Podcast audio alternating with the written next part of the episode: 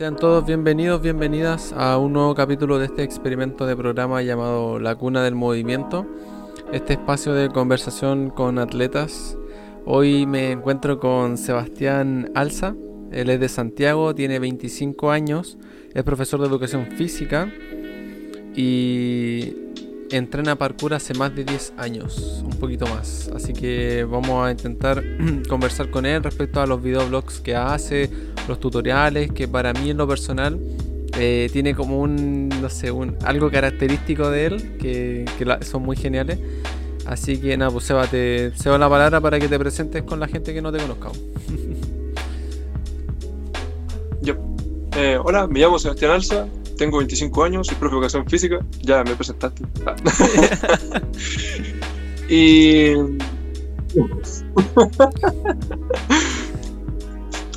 y bueno, soy... Tengo un club deportivo que se llama Alpha Project.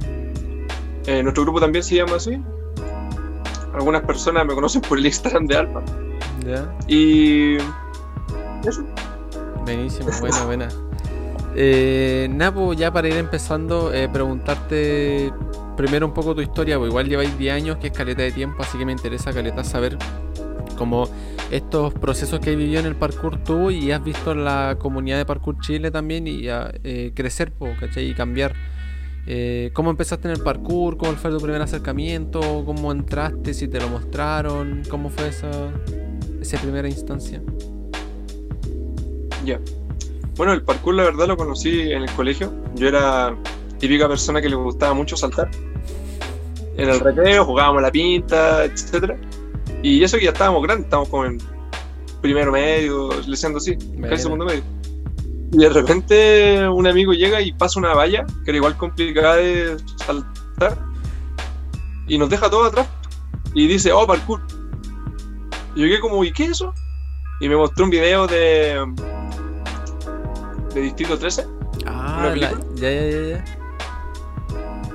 Y ahí como que dije, oh, ¿qué? ¿Qué es esto? Y me llamó la atención. Después de eso me puse a buscar algunos videos, encontré unos de Oleg Borslav, que son así como bien vieja escuela. Sí. Y lo encontré entre...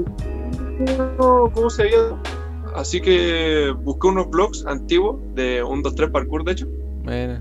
Y salía así como, oh, nos juntamos los días sábados en la tarde perdón, en las mañanas a entrenar. Y salía como hace tres años, yo así. Oh, carita. Bueno, no pierdo nada con ir a intentar. Sí, Así que fui. Encontré ahí un par de personas. El primer día lo pasé como, entre comillas, más o menos mal. Porque las personas que me tocaron ese día fueron como bien eh, irresponsables en varias acciones. ¿Ya? La verdad, me caí yo, me cayeron ellos, me metieron en problemas casi con policía. Oh, me dieron un vino en la mochila y me pararon y fue como, ¿what? Ah, ¿qué onda? Fue muy irresponsable. Muy extremo el problema. Sí, muy irresponsable. Yo me caí, por ejemplo, altura tirando un mortal, un loco se cayó y se bajó los testículos. Oh, no y fueron como varias experiencias así como chocantes, pero dije, ¿sabes qué? Yo me llama la atención esto y lo quiero dar otra vez una oportunidad. Así que fui la siguiente vez y me encontré con la Parkour School. Empezaron así como unos entrenamientos súper familiares que me llamaron mucho la atención. Y dije, pucha, quiero participar en esto porque la comunidad que se ve, las personas y el ambiente está súper grato. Mm. Y ahí como que empezó toda la historia. Buena. ¿Eso en qué año sería más o menos? 2010. Ah, oh, qué de rato. Una década. Una década, loco, careta. Qué buena. Sí, pero ha sido muy, muy gratificante la, experiencia y el ver el crecimiento de la comunidad. Algunas cosas que crecieron para bien y otras cosas de que igual se entiende menos como la familiaridad. Claro.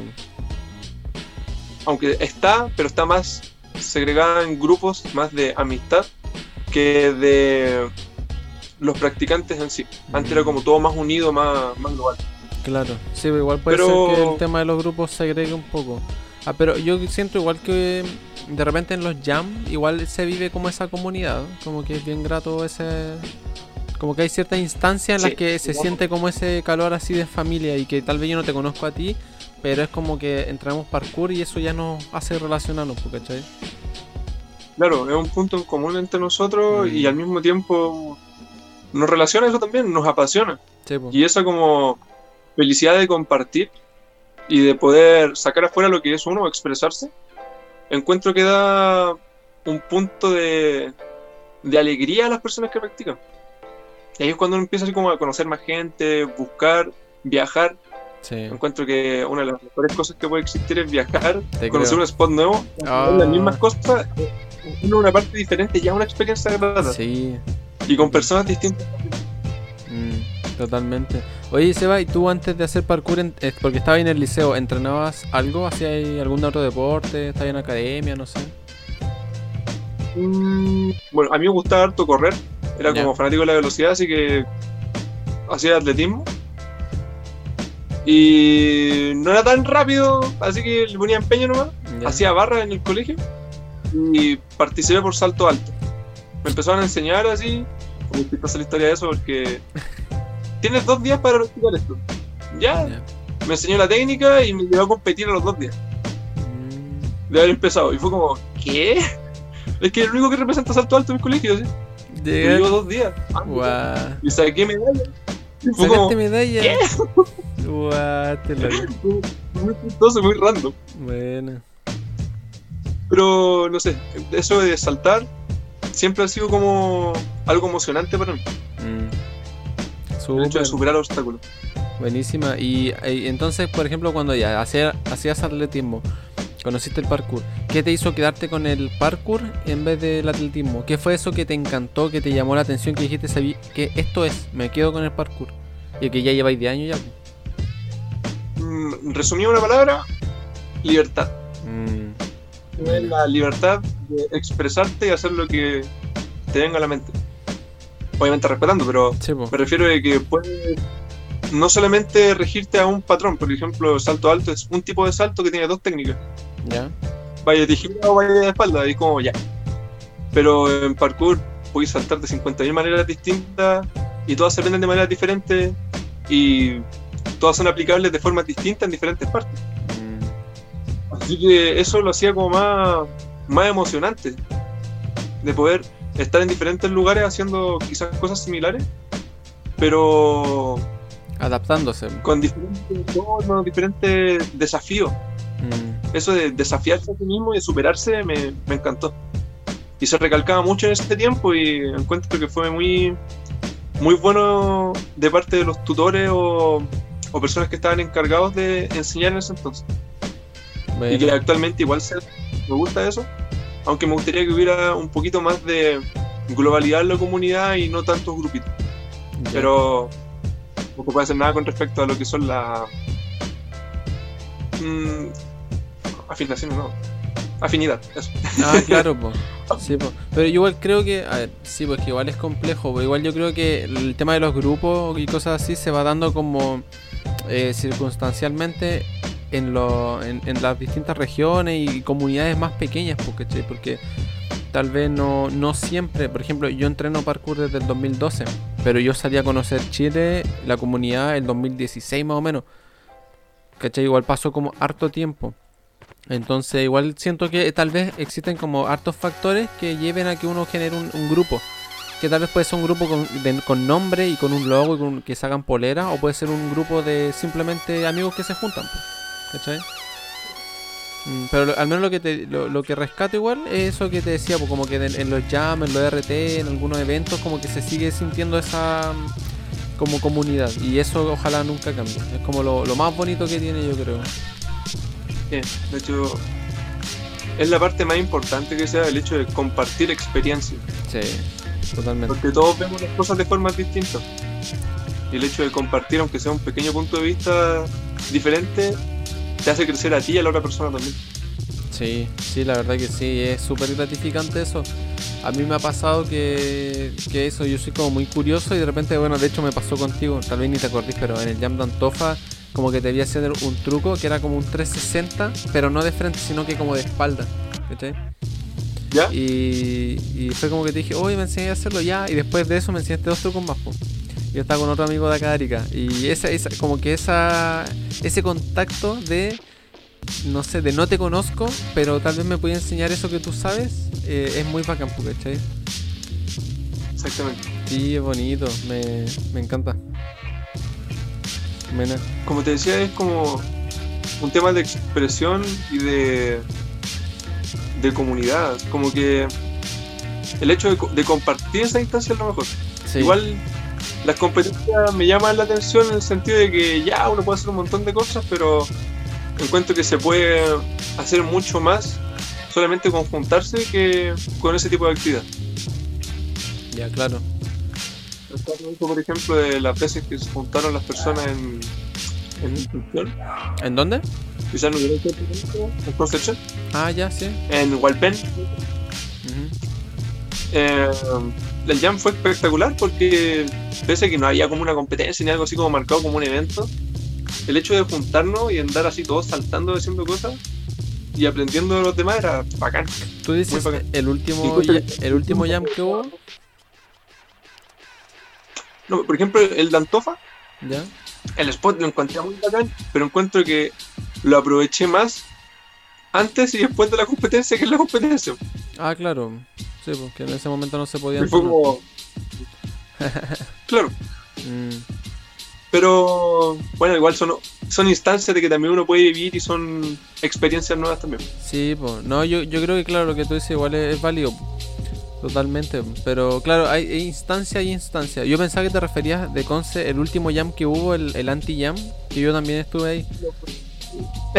Ah, ya, pues es que en ese no hubo competencia, pues fue todo como, eh, hubieron, no sé, pues, como juegos eh, de trabajo en equipo y cosas así, porque tuvo como otra temática y fue bastante bueno, la verdad, a mí me gustó mucho. Mm. Igual se dio esa dinámica como de en grupitos, o sea, no en grupitos, pero todos juntos nos vamos moviendo en distintos spots, ¿cachai? En Conce, después Eso. fuimos a Hualpén y así. Bueno, Eso. buenísima. Sí, pues son instancias distintas yo creo. De todas maneras. Buenísimo. Mm. Oye, Seba, ¿y tú para, eh, o sea, de qué manera tú definirías el parkour? ¿Qué es el parkour para ti? ¿Cómo, cómo lo sientes? No sé. A ver. mm, el parkour de partida siempre lo partí conociendo como disciplina. Me lo enseñaron así como bien. Tienes que hacer esto, tienes que cuidarte de, cuidar al resto y lograr ser más fuerte. ¿Ya? Y eso igual se termina por medida de mm, la constancia y lo que tienes que ir así como yendo paso a paso, la progresividad. Sí. También lo veo como forma de expresión. Muchas veces, por ejemplo, no sé, estoy colapsado, un montón de cosas que me pasaron, estrés. Ujú. Y digo, salgo al patio, salgo a entrenar 5 o 10 minutos y se me quita y después entro y tengo toda la mente abierta a hacer lo que quiera. Claro. También es como un desestresante para mí, tiene que ver con una disciplina, tiene que ver con una metodología ya de vida prácticamente, como que un estilo de vida. Claro. Para mí entrenar ya no es como, oh, voy a ir a entrenar y me voy a cansar, es como, voy a ir a entrenar y es parte de mi vida que yo necesito para estar contento. Claro. Ya. Es algo que realmente me hace feliz y me motiva a seguir adelante con lo que quiera hacer, aunque sean 5 minutos en una banca Mm. o un minuto en una cuneta. Será un poco Pero algo por esa- me hace esa sensación como de, de moverse, que uno, que el cuerpo la necesita, como el de necesito moverme, o sea, yo de repente me levanto y estoy 5 minutos acá en el, en el piso de mi pieza haciendo mo- eh, movimientos o ejercicios de movilidad, como porque necesito mover el cuerpo, ¿cachai? Simplemente por eso. Sí. Por ejemplo, muchas personas dicen, oh, voy a descansar. Y no sé, pues entrenar un día Mm, y después están 4 o 5 días sin hacer ni una actividad. claro. Y el cuerpo, en cierto grado, lo ideal es que lo mueva siempre. Mm, Aunque sean actividades no tan bruscas, pero moverlo. Puede ser elongando, puede ser caminando, los, puede ser. los famosos descansos activos. Exactamente.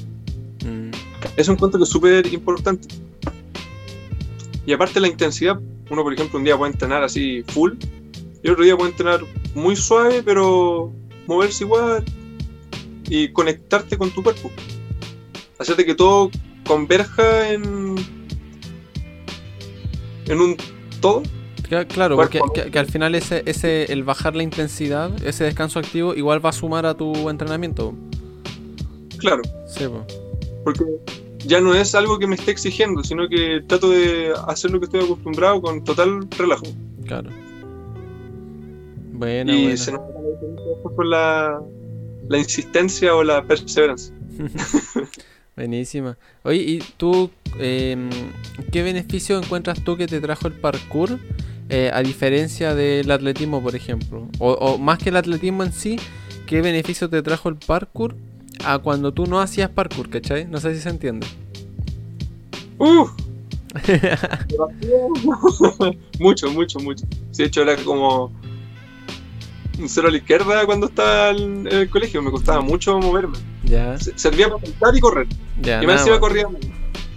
No. Me encima corría mal porque ocupaba el brazo derecho y pierna derecha y caminaba como pingüino, prácticamente. Ah, ya. Y aprendí así como de cero. Me, ay- me ayudaron con eso incluso. Y la coordinación, los reflejos, la fuerza, la agilidad, la elasticidad, eh, la percepción, la creatividad, son muchas cosas de que te hacen crecer y a medida que vaya avanzando es como, oh, en realidad esto yo no lo podía hacer antes, ni loco. Y después ya es simplemente parte de tu entrenamiento normal. Buenísimo. Qué buena. Es que ya al final el cuerpo se va adaptando y va como em, asimilando todos estos movimientos. No sé si lo sentí así, al menos lo he visto así en- eh, como en mi, mi vida, ¿cachai? Ya se vuelve como algo eh, ya innato del cuerpo, ¿cachai? Claro, se vuelve algo natural, parte de. Totalmente. Qué buena. Qué bacán. Oye, eh, y a ver, tú empezaste por allá por el 2010, más o menos. ¿Sientes que la forma en la que te movías o que te expresabas ayudó un poco a... O sea, fue mutando con como al, al aprender parkour? No sé si se entiende. Por ejemplo, esto que me decías porque caminabas mal o que corrías mal y que el parkour un poco te ayudó en esa, en esa área. ¿Lo, lo ves reflejado como en, en otro aspecto de tu vida? Mm, ¿Cómo en otro aspecto que te refieres? Eh, no sé, po, por ejemplo, ya yo siempre relaciono que el parkour es sobrepasar obstáculos, pero también lo extrapolo a algo de la vida, obstáculos mentales, por ejemplo, barreras mentales.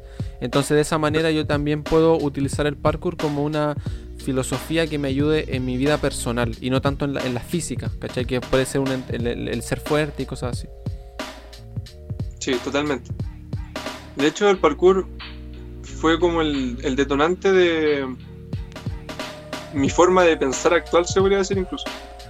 Mm, interesante. Porque siempre me gusta ver las cosas de distintas perspectivas. Y con eso tiene una mejor visión de lo que está pasando en ti. Así Puedes es. tener mejor. eh, te puedes plantear mejor un problema o mejor una solución. O encontrar más posibilidades a algo de que simplemente es como lo común. Puedes llegar más allá, puedes buscar algo más. Encuentro que eso igual es súper gratificante de aprender el parkour. Como es lo, lo que te lo que te deja o como la La, enseñ- la- la enseñanza, no No, sé si enseñanza, pero... claro, es la enseñanza. Mm, claro. Qué buena. Buenísima. Bacán. Oye, Seba, y ya para abordarlo, el tema como central del capítulo, que era un poco el- la generación de contenido y su valor, así le puse al capítulo al menos. Los, los nombres de los capítulos siempre un nombre que eh, se puede abordar de distintas formas en, en la conversación. Eh, por preguntarte respecto a tus videoblogs, tus tutoriales. eh, es- hay otra cosa que me llama mucho la atención, es que es en tu Instagram estos de los Day, Day Offline, creo que se llama. ¿Ya? Sí. Que es, al menos yo lo empecé a ver cuando iba ahí como en el 500 ya, pues 400 y algo. Es, eh, nada, preguntarte todo en general, ahí lo vamos a ir abordando uno por uno, pero ¿cómo nace en ti esta idea de ir generando contenido, de hacer los tutoriales? Aparte que eso que yo decía, pues de tu estilo característico que... que- y voy a decir, voy a ser sincero, me los quise ver todos, eh, los vi hace dos días. Tus 10 blogs que tienes, creo que lleva 10 más o menos, para tenerlos frescos. Y aprendí mucho pero a la vez me reí mucho y creo que eso no se genera con cualquier contenido audiovisual, ¿cachai? El que alguien te entregue un- algo útil que te va a servir en la vida, pero que a la vez también sea que te mantenga entretenido, ¿cachai? Es como una balanza que muy pocas personas logran equilibrar. Claro. Sí, de hecho es, es entretenido crear entretenido crear contenido. Ya, sí, sí. Porque bueno, mejor te dejo preguntar a ti primero y ahí abordo el tema, supongo. No, pero dale nomás. Habla, ya, por ejemplo, en ¿cómo se te ocurrió o por qué empezaste a hacer tutoriales? Ya. Bueno, partí haciendo tutoriales. O sea, el tutorial igual sería como diferente al blog. Pero Ya. Es pa'l- Eso, eso, eso es lo interesante, po, porque tú enseñas algo en un blog, pero además tiene toda esta parte como eh, humorística que se le puede decir, ¿cachai? Pero eh, es que yo, no, ya tal vez no es un tutorial como de haz esto y esto ahora, pero explicas, ¿cachai? Eh, Das una explicación, compartes información, no sé, elige tutorial por decirle, pero los vlogs, Sí. claro. Sí. Bueno, de partida, ¿cómo partí con las ideas? Sí, eso fue Ujú. como lo. El, el primer paso, se podría decir. Llegué un día y dije: Quiero hacer algo distinto, pero siendo yo mismo Mm, y explicando lo que me gusta hacer, pero ayudando al resto, pero que realmente les llegue. ¿Cómo hago que les llegue el contenido? Porque, por ejemplo, uno tiene un significado de algo, uno lo entiende, sí. pero simplemente el significado es como, ah, ya. Una Pero si tiene una significancia, si te puede relacionar a algo o te puede recordar algo, va a ser in- inmediatamente de que lo que aprendiste o lo que escuchaste, como, oh, igual me. Me quedó. Ahora po. sí lo entiendo. Sí, po. Ahí le das una significancia más importante. Ajá. Y fue como, ya, voy a intentar hacer como videos de que sean chistosos. Una porque quería aprovechar de que me gusta editar. Y dije, y puedo ocupar el parkour como mi medio porque es lo que me gusta hacer. Ya, voy a empezar a hacer como vlogs durante la cuarentena como para expresarme yo. Y para poder quitar un poquito quizás el estrés Oh, te a las personas que están encerradas. Sí, po. De hecho, de repente, no sé, pues, recordar un par de cosas chistosas te alegra el día, aunque sean cosas pequeñas. Así como ahora, por ejemplo, viendo un video, uno dice, oh, vi un video súper cortito que dura, no sé, 10 segundos y te dio risa y te alegró el día. Y Mm. empecé a hacer, actuar de otra forma durante él. Y, Y te, dije, y, ya, y que- algo chistoso con mi contenido. sí. y si puedo añadir algo, te saca un poco de esta mm, eh, contexto, ambiente que se vive como de mucho... en general, ¿cachai? Me saca un poco de ver un material que me distraiga, ¿cachai? Y, y después, no sé si se entiende, es como que es súper necesario a veces eso, estamos tan ahí estresados, ansiosos con lo que está pasando, que de repente ver un tipo de contenido así como que te, te, te, se- te- te hace olvidar lo que hay, ¿cachai? Sí, de hecho, me puse a pensar de que yo soy un loco súper distraído. Ya. Muy distraído. Tengo ya, paso una mosca, ¿ah? y al tiro miro. soy- y dije, ¿cómo puedo hacer algo que mantenga mi atención? Ya. Y fui probando formas de, de grabar así. Dije, ¿cómo puedo hacer un blog para que se entienda? O para que transmita bien el mensaje. Y fue haciendo como cortes, buscando hacer bien los diálogos. Y haciendo eso fue como, oye, igual logré de que me mantuviera todo el rato atento. Bueno. Creé como una, una forma de hacer mis videos de que fuera como dinámica Sí. Y de esa forma, pese a que pasan muchas cosas durante un video, o doy mucha información, estoy todo el rato así, como pendiente, porque hay muchas cosas de que llaman tu atención durante el video. Claro. Y esa es como la, la idea que dije, ya, esto está hecho para personas con déficit de atención. Ya, claro. y va a ser un reto para ti también, por final. Sí, de hecho, a mí, por ejemplo, me gustaba mucho expresarme o hablar en cámara. Y ahora como que se me empezó a quitar por el hecho de querer actuar, querer representar, Mm, por dos. Vivir o ponerse en los zapatos del personaje que quieras decir, o sea, que esté actuando para que realmente transmita lo que quieres hacer, porque si no, si no ocupas el tono de voz, por ejemplo, o no haces algunos gestos, o demuestras con imágenes, no se entiende. Sí, y eso es súper loco porque, claro, tú, en ese sentido igual haces eh, personajes también, pues. Eso me da cuenta harto, como que de repente está el, Seba, que es el que habla, y de repente hay otro, y de repente sale una tercera persona, ¿cachai? Entonces como... Es, más trabajo todavía, Sí, pero de hecho eso es lo chistoso. Crear en tu mente como el sketch. ¿Cuál situación voy a representar? Ya, por ejemplo, una caída. Pues si una persona simplemente camina y se cae, ya, da lo mismo. Como que no te llama mucho la atención. Pero si una persona, por ejemplo, dice, oh, sabes que mejor no pases por ahí porque te puedes caer. No, si no pasa nada. Y se le cae un colchonetón entero.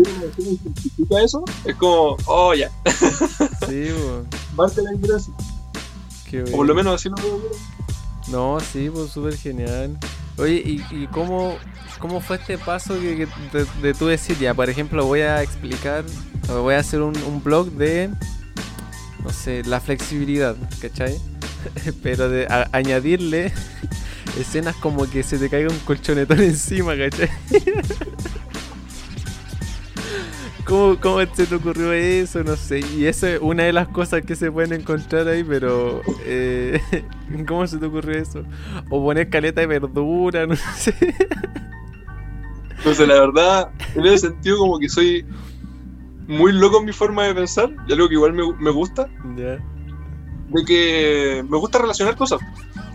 Por ejemplo, dije, ¿cómo puedo mantener la atención o hacer algo de que sea distinto durante el video? Que quizás no sea lo, lo principal, pero que en segundo plano igual llame la atención. Es como, ¿por qué está explicando tiene plátano? Eso sí, fue re loco. son cosas saludables, son eh. cosas de que no. de hecho, si te eran puro alimentos que, que sirven para nosotros. Claro. Que aportan buenas cosas. Y dije, ya, lo voy a colocar entre medio mientras esté hablando. Y esos pequeños detalles son chistosos porque marcan diferencia. Sí, total. es muy distinto ver un blog de alguien que te habla de, no sé, de... Eh, eso, la, flexibilidad y te empieza a hablar de la flexibilidad, pero de repente algo dinámico, así como que imagen y video y algo chistoso, eh, te mantiene ahí enganchado, ¿cachai?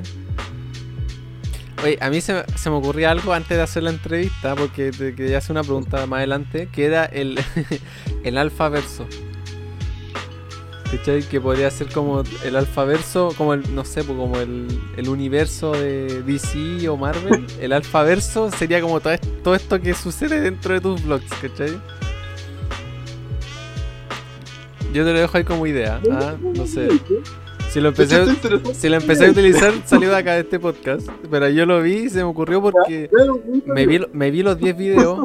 Y hay algo que yo te voy a preguntar al final del capítulo pero que si alguien que no ha visto tus vlogs no, no, no, no lo va a entender, ¿cachai? Porque no conoce el alfaverso. ¿Cachai? es así, pues, es así, ¿cachai? bueno.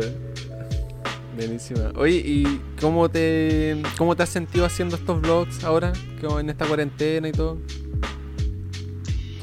Ya, partí ultra motivado, así como con ganas de hacer cosas nuevas. Probar sistemas de edición o probar así como hacer cosas chistosas, algún meme, por ejemplo. Claro. Y dije, yo voy a representar algunas cosas. Y empecé como a hacer ideas nuevas. Y ahí empezaron a salir los vlogs después con lo mismo. Pero después, no sé, hubo un momento donde uno se bajonea o tiene flojera. Totalmente. O está sobrecargado de muchas cosas. Llegó un momento de la cuarentena, por ejemplo, estaba haciendo un millón de la será. Y me frustré. Y estaba así como, ¿qué hago? Sí, no, te, creo. Y yo así como igual un buen rato sin, sin hacer mucho. Así como grabando algunas cosas, editando a poco. Pero por lo menos la idea y como la, la intención está presente. como que quiero, quiero que, que mantenga por lo menos el, que se mantenga la idea viva. Claro, y mantener esa esencia que tiene, ¿no? Claro. Mm. Últimamente me ha costado un poquito más. De hecho, al principio estaba subiendo más videos a YouTube. Tenía ya varios capítulos en YouTube. Y empecé a subirlos de a poquito a Instagram. Ya, bueno. Y dije, ya, voy a ir subiendo de a poquitito los capítulos a Instagram también. Y estaba igual desfasado por varios capítulos. ¿Y cómo será de que no he hecho video igual hace un buen rato, como dos semanas? Ya. Estaban los que estaba subiendo a Instagram, pero que ya estaban en YouTube incluso. Pero al mismo tiempo como que, aunque sea acumulando un poquito de videos, quiero de que se mantenga la el flujo. Ah, claro. Sí, me desmotivé igual un poco últimamente, andaba como pensando en muchas cosas, pero al mismo tiempo, al momento de hacer los videos, Te sentí súper bien. Me siento tan bacán, encuentro que es como una forma de expresarse tan yo mismo. Sí, tan real como tan- de uno, sí. Y dije, ya, esto tiene que tratar de decir tal cosa. Y lo hago lo mejor posible y con todo el cariño que puedo para que realmente se entienda. Claro. Yo lo escucho, veo el video y digo, ya se entiende. O podría ser esta cosa, esta cosa, o este Mm. cambio. Y. Sí, pues, igual uno tiene que seguir un poquito con la. con las ganas. Es muy fácil perder el hilo de lo que uno está haciendo y ahí es cuando empiezo como a guatear todo. Claro. Y dije, ya, entonces me voy a motivar para hacer tales cosas. Por ejemplo, lleva como su buen rato sin hacer video Ya. y durante esta semana estuve planificando cuatro. Buena, caleta. Así que todo lo que no he hecho, voy a empezar a editarlo durante este rato. Buena. Porque al mismo tiempo me gusta como desafiarme de hacer varias cosas y tengo que ponerme al día. Claro, pues, es que y lo- respecto a lo que tú decís, igual yo lo he sentido caletas, y mucho, mucho. O sea, el podcast me encanta hacerlo, pero de repente igual siento que estoy haciendo muchas cosas y me, me da un bajón, un bajón nomás de, de decir, mira, quiero no hacer nada durante esta semana. ¿Cachai? Entonces, pero a la vez digo, es que me gusta tanto hacer podcast que no lo puedo dejar. Y ahí pongo en la balanza un poco. po. Al final, como todo, eh, me cuesta tal vez hacerlo, pero cuando lo hago, cuando estoy en el momento, como ahora, o cuando estoy editando, es como bacán, ¿cachai? Me, me siento súper súper bien. Entonces, claro, es un poco es un poco lo que pasa con hacer ejercicio, yo creo, algunas personas. A mí en lo personal, eh, entrenar, por ejemplo, me daba flojera, pero esa sensación post-entrenamiento es súper como súper rica, ¿cachai? Entonces va un poco asociado a eso, yo creo. Pero igual es importante darte esos descansos, si el cuerpo lo quiere, la mente. Es súper sano Claro. también. Que nada Sí, sea sí. forzoso. Exactamente. Mm, De hecho, lograr de que cualquier instancia, ya sea, eh, por ejemplo, cualquier instancia, ya sea positiva o negativa, ujú, que sea una reflexión que te haga crecer. Ya, Encuentro que, por ejemplo, esta semana en donde quizás me sentía mal en algunas cosas, más pues, del pasado o cosas que yo mismo tengo que arreglar de mí mismo, sí, o situaciones, ya, fue como, ya, ¿qué tengo que hacer para, para tal cosa? Me logré ordenar. Y ahora que me siento más organizado, fue como, ya, puedo hacer tales cosas, tengo tal cosa en mente, volver a retomar. claro, Pero si tiempo no me lo doy y solo me presiono, lo único que gano es desgastarme más. Sí, es lo peor, ¿no? Y la idea igual es uno recuperarse y estar en condiciones de hacer. Y si no estáis en condiciones, bueno, tienes que tomarte tu descanso necesario. Tampoco dejar todo botado. Ahí No, está no, como el, el de. Sí, pues una cosa es como dejarlo botado y otra cosa es como, em, no sé, reestructurarlo o descansar un poquito. Sí, bueno, totalmente. Por eso igual ahora no sé hay que ponerle ganas no. La cuarentena ha tenido sus puntos a favor y en contra. Sí. Puntos a favor que estamos restrictivos, puntos en contra de que no nos podemos mover como queramos. Sí. o libertad.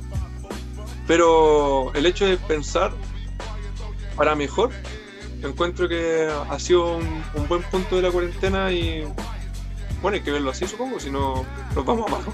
Sí, yo, creo que lo mismo, o sea, igual hay que sacarle a toda instancia en la vida como el lado positivo, ¿cachai? Eh, sí, para mí igual, igual, ah, igual hace un poquito así como de, no sé, por fin después de tantos años pude centrarme en hacer eh, pre- eh, preparación física, acondicionamiento, cosa que me costaba mucho antes, ¿cachai? Por ejemplo, eh, empecé el tema del podcast y empecé a analizar otras cosas mías, otros proyectos, etcétera, etcétera.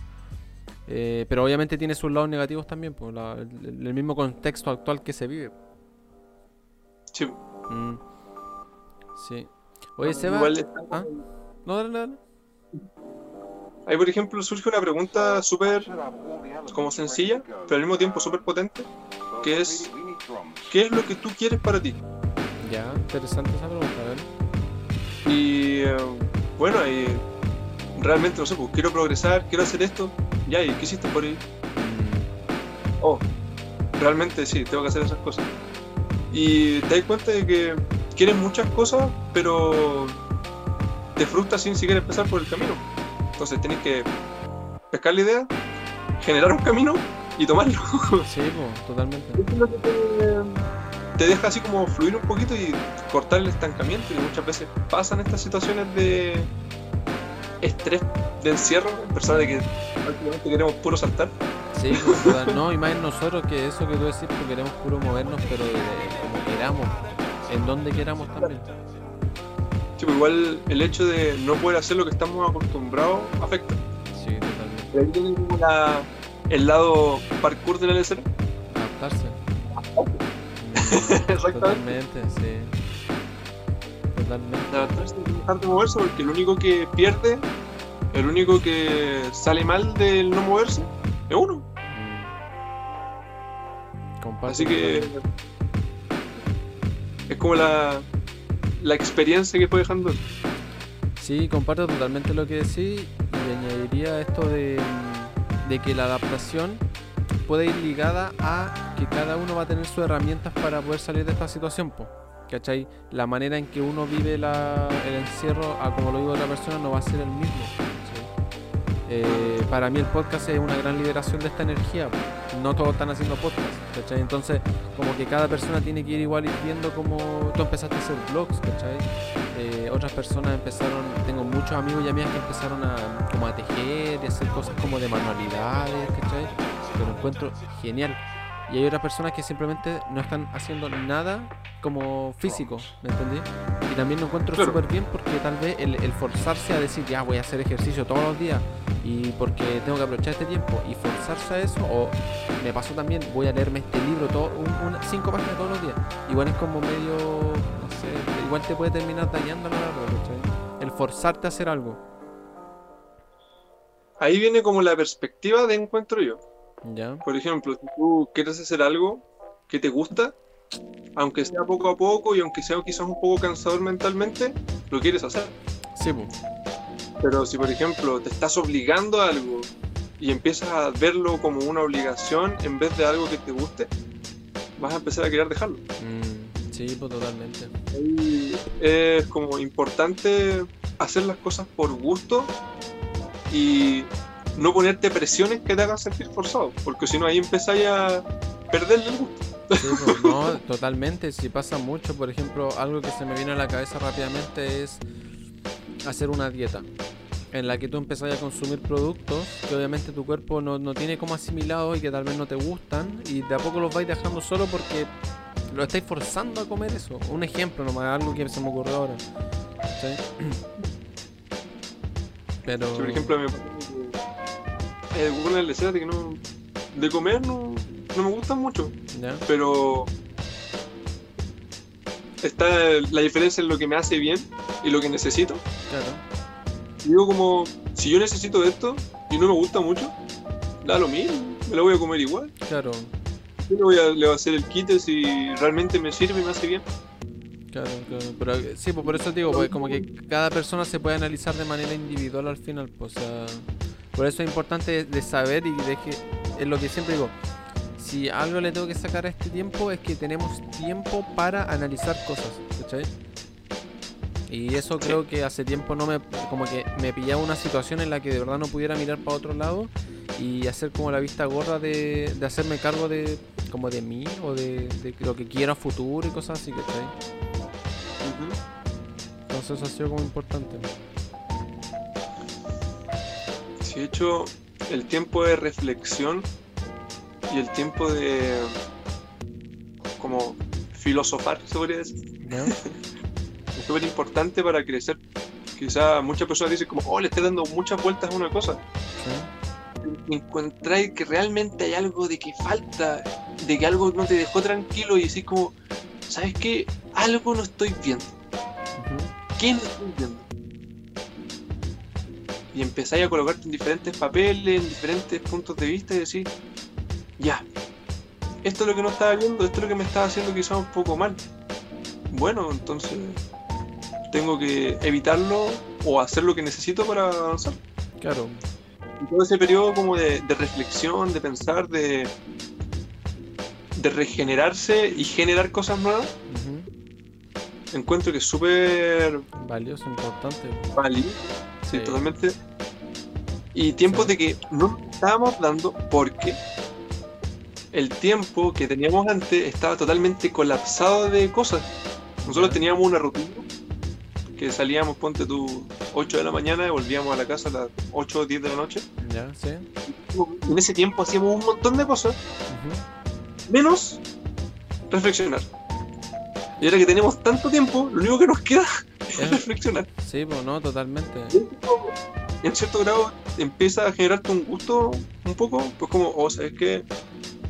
Siento que me he dado cuenta de otras cosas, he podido valorar lo que no estaba valorando antes, realmente estaba viviendo muy rápido quizás, o estaba tomando en cuenta poco cosas de que realmente eran valiosas. Y ahora como que toda esa experiencia nueva o esa como extracción de cosas buenas de que no estabas viendo, te hacen bien a ti. Y es tiempo de que es necesario para nosotros para poder crecer. Y eso se aplica también, por ejemplo, al parkour. Por ejemplo, no sé, hiciste un con. Ya, lo grabaste. Ves el video. Oh, en realidad ese con salió bien. Y yo en el momento creí que había salido pésimo. Oh, qué loco. ¿Qué cosa hice diferente ahí? Tal cosa. Oh, ya. Y después lo aplicas en un con normal y tu con mejoró. Por ver un video. Por haber reflexionado quizás un pequeño detalle.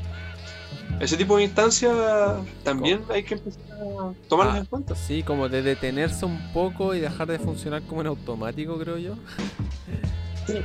Precisamente. Sí, bueno.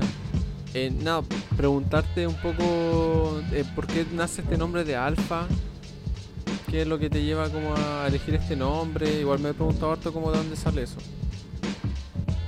De hecho es chistoso. bueno, desde chico la verdad siempre me llamaron la atención los lobos. Ah, ¿Por ya. qué?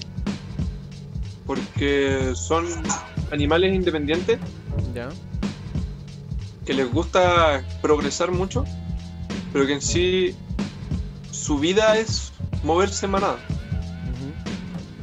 Entonces, uno puede decir de que es importante tanto el crecimiento de uno como el crecimiento del grupo en sí. Y uno quiere ap- aportar para sí mismo como para el resto. Y dije, pucha, ¿cuál que hace eso? ¿Qué, ¿Cuál es el como que está responsable de eso? Bueno, a los lobos que están así como responsables de la manada se les dice alfa. Ah, ya, ya. No, no, no tenía idea. Suena interesante el nombre. Al principio era como súper como, ya, alfa. Pero después con el tiempo se le empieza a tomar más sentido, se le empieza a, a ver como algo más nuestro. Fue como, ya, pongámoslo así. Bueno, Después el, el nombre quedó porque hizo un club deportivo con, con ese nombre, que tuvo algunos problemas, pero que igual funcionó durante un rato. Y con eso ahora, por ejemplo, tengo los materiales que tengo en el patio. ah, bueno, sí, he visto que tenía el medio spot, spot ahí armado. Sí, pues igual fue como la las ganas de mantener la cuestión viva del, del club y tirar proyectos de que sirvieran, de que tuvieran como algún impacto, etcétera. Y algo se hizo, su junta, de que igual por organizaciones algunas veces funcionaban bien, otras veces con, menos convocatoria. Pero como las cosas quedaron, dijo ya, hay que empezar a ocuparlas más. Y el momento que armé todo, ya dejamos el galpón listo con unos amigos acá, el mismo grupo. Ya, tenemos todo listo, vamos a empezar bacán ahora en marzo. Oh, todo se derrumbó. Así que ahí quedamos parcando ocupados, ¿no? Mientras. Pero. Bueno, como de ahí salió el, el nombre en sí, Ujú. de Alfa. Y bueno, la verdad, después dije, oye, ¿sabes qué? Mi apellido es Alza.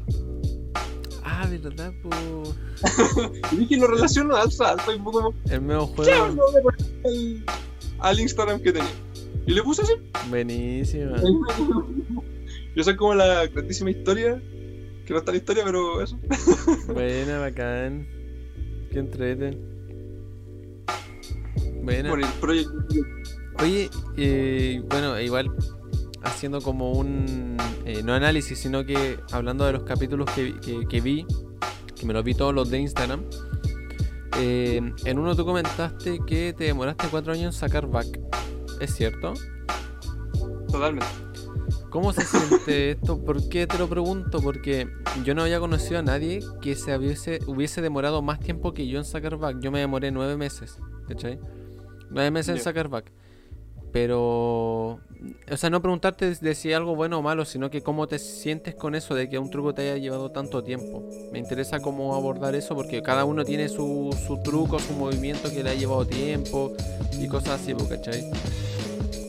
Bueno, igual va un tema sobre.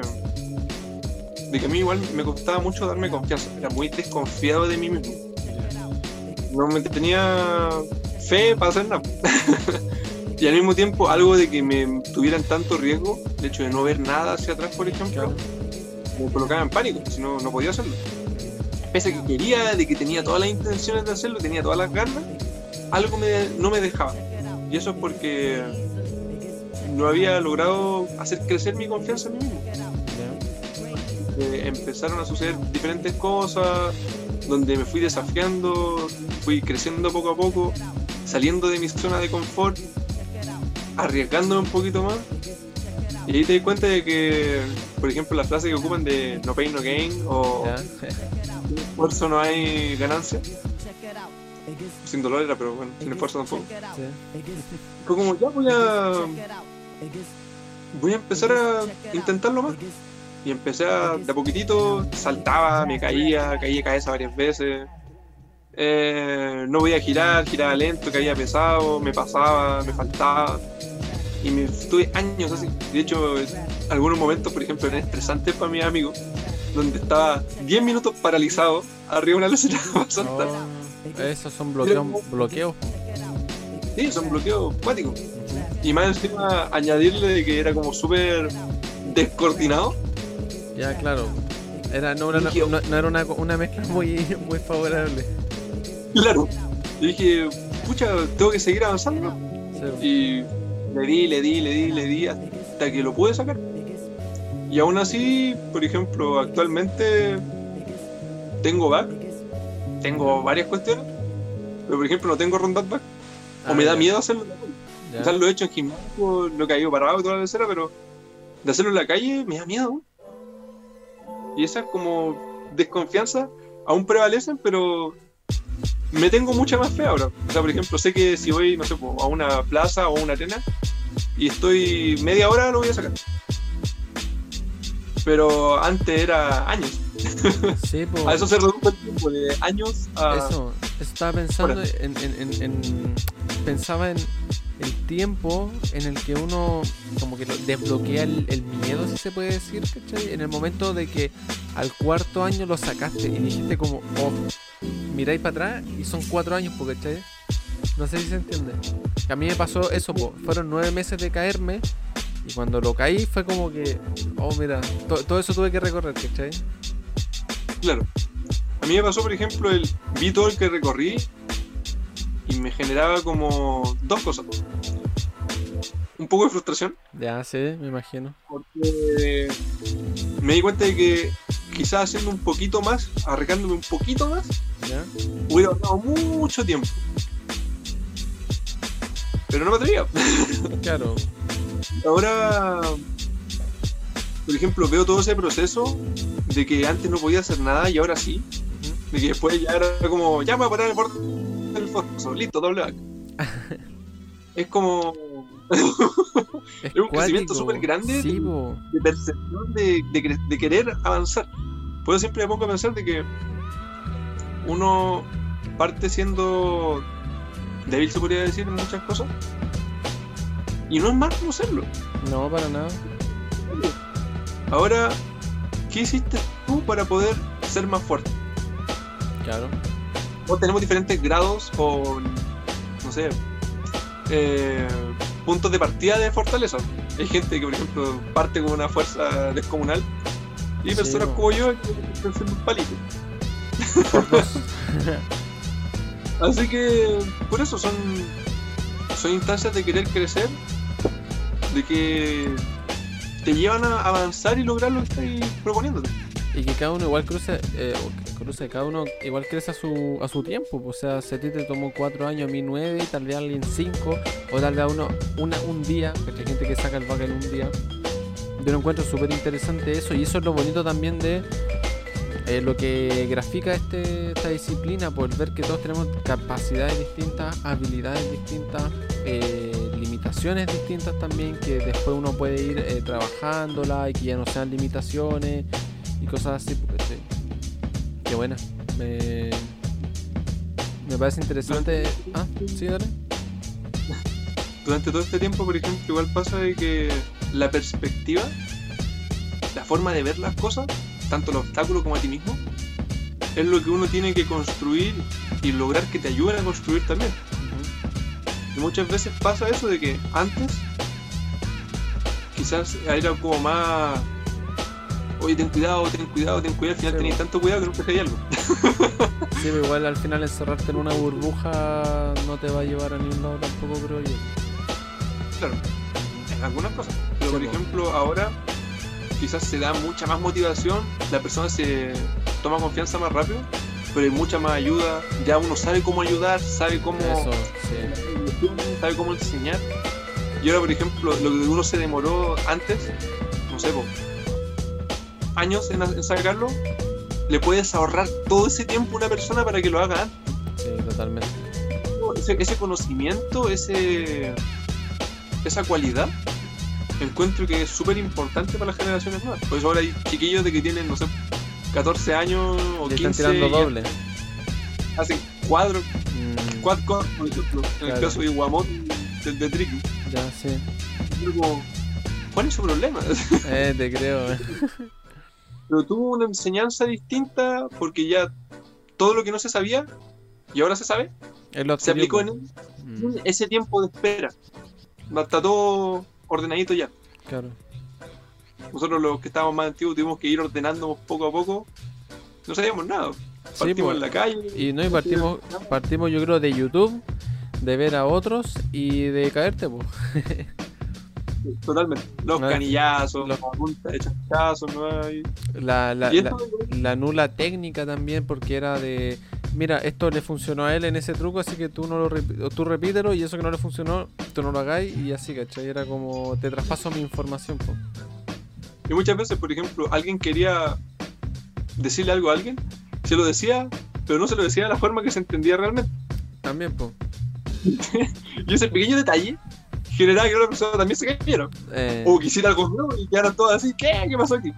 claro. Era como más ir descubriendo. También era muy entretenido ese, ese aspecto. Pero ahora, por ejemplo, que uno tiene la como la capacidad de decir, oye, sabes que el truco se hace de tal forma. Y ahora uno como que quiere resultados. Claro, Y eso es como lo, la diferencia de antes. Antes uno disfrutaba el proceso de lograrlo. Como me costó no sé qué esto, sí, pero logré sacarlo. Aunque me demoré años. Sí, po. Y ahora es como, no, tienes que hacer esto todo. Ah, ya.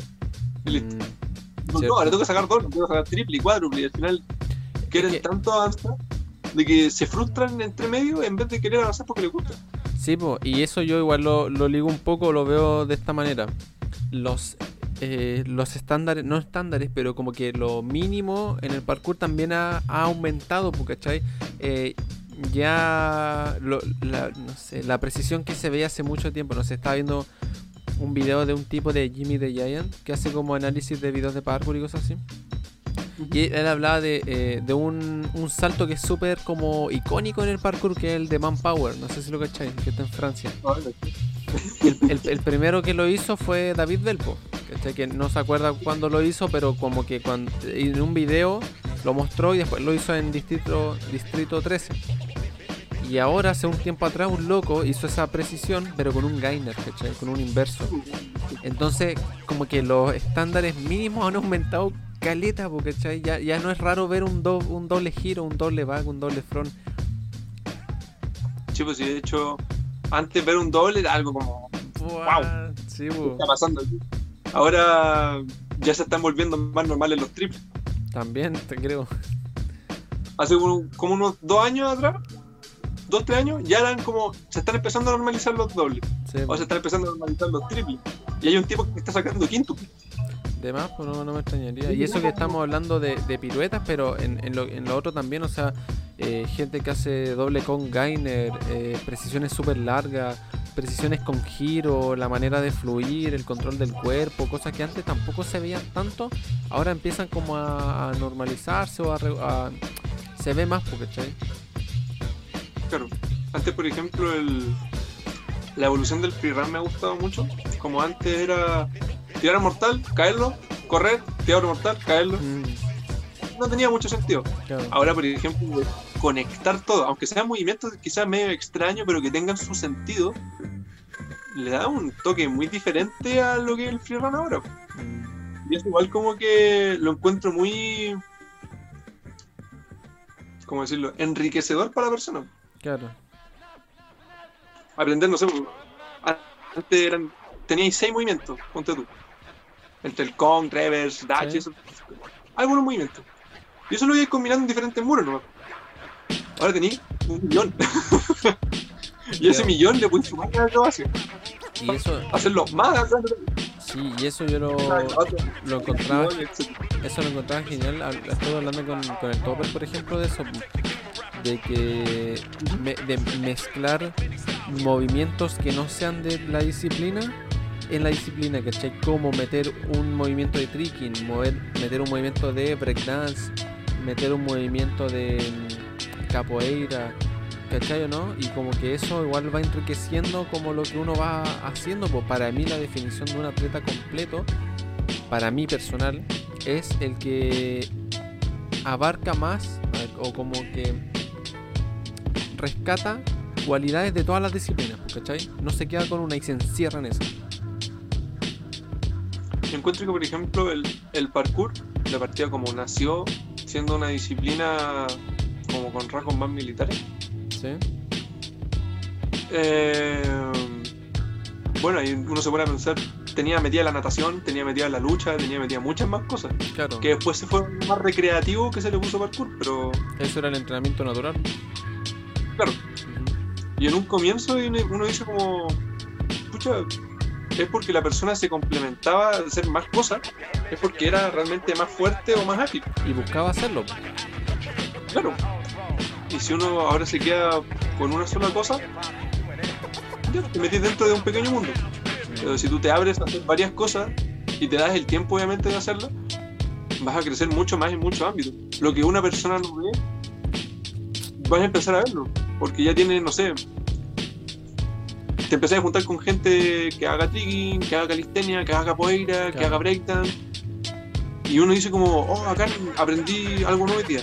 ¿Cómo lo voy a aplicar ahora a lo que yo hago? Eso.